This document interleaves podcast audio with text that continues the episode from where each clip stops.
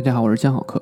这些球员都有一个共同点，这个商标，甚至他是来自德甲，旁边的人来自俄超，这个人来自塞尔维亚，同样来自英超的球队，还有意甲场边的广告。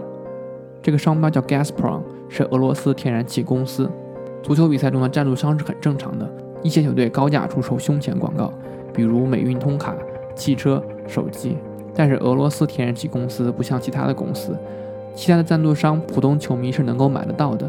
而 Gazprom 是俄罗斯出售给其他国家的，对象是国家。现在 Gazprom 在欧洲球场到处都是。如果球迷们并不能买到这个产品，为什么他仍然花重金赞助这么多球队呢？原因就是俄罗斯当初就是依靠赞助足球打进欧洲市场，提升品牌知名度，进而卖天然气给欧洲的国家。二零零六年，俄罗斯开始赞助萨尔克林斯俱乐部。当时，沙尔克林斯遇到了财务危机，欠账一点一亿欧，正是需要钱的时候。沙尔克林斯俱乐部和德国能源局有着很多关系，也有很多支持者。这就是为什么俄罗斯天然气选择支持这个球队。沙尔克林斯在盖尔申基兴，位于鲁尔工业区北部，是德国的工业重地，同时距离雷登也不远。雷登是位于德国给西欧国家天然气的储存地。沙尔克林斯不是俄罗斯天然气公司第一个赞助的球队。第一个球队是俄超的泽尼特，当年大笔现金好过了很多球星。两年后，泽尼特第一次举起了俄超的联赛冠军，他们当时就签下了比利时球星维特塞尔，还有巴西球星胡尔克。这些球员懂球的一看就知道了。后来的情况是在他们拿到冠军之后，纷纷去了另一个联赛——中国足球超级联赛，来到了中国。俄罗斯能源开采的历史，俄罗斯能源开采的过程呢，是在一战之前，在乌拉尔山以东开采。一战的时候呢，在乌拉尔山以南地区开采，即南乌拉尔山地区。一战结束之后，俄向乌拉尔山以东进入新西伯利亚。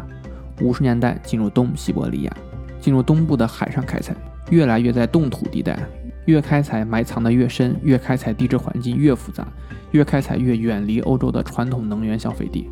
要知道，原来的能源是供欧洲的，但是现在要运输很远很远，要建更多的管道，费用也越来越高，过境运输收费也越来越多。虽然后续俄罗斯天然气攻击赞助了很多球队，包括塞尔维亚的贝尔格莱德红星、英超的切尔西、欧洲冠军联赛和2018年俄罗斯世界杯，这些赞助活动使俄罗斯天然气攻击不仅在欧洲有名，甚至传播给了全世界。We light up the football. Gazprom, official partner of the UEFA Champions League. 其他国家的国家企业也纷纷效仿。曼城、AC 米兰、罗马的胸前广告都是来自于中东的航空公司。乌克兰危机之后，西方减少了从他那儿的石油、天然气的采购，俄罗斯总敲人阻港，断气断油，这个结果是双刃剑。那别的国家就分散了，人家能源进口多元化，不从俄罗斯进口，不完全依赖俄。南欧的很多国家都是从他那儿进口的，其实可以从别的国家进口。别人用俄罗斯的气和油都少了，而他要不停的开采，他要把前期勘测投入的钱转化出来，只能不停的开采。于是，人家买的越来越少，也越来越远离你传统的消费供应地，反而离中国越来越近，离沿海市场越来越近。所以，我们真的不用着急，毕竟开采出来你就要去卖，而只有卖给近邻才划算。我们在二零一四年五月的时候跟他签了天然气大单四千亿，我就觉得签的有点急了，其实完全可以等一等。二零一八年北京奥运会天然气一下子不够了，所以我们还是希望增加天然气。这东西一旦有需求，你的产能又在那儿，不满足你的产能吗？俄罗斯在极地地区的一些油井已经开始出油了，它必须转，哪怕是低速的转也要采油，否则一停就拉风了。极地地区就很冷，寒流又高。我看到了油田，早晨如果去俄罗斯北极汉特曼西斯特开采的那些油田非常非常深，油井打得非常深，不能停，哪怕你最低处的转也得转，油得开采出来。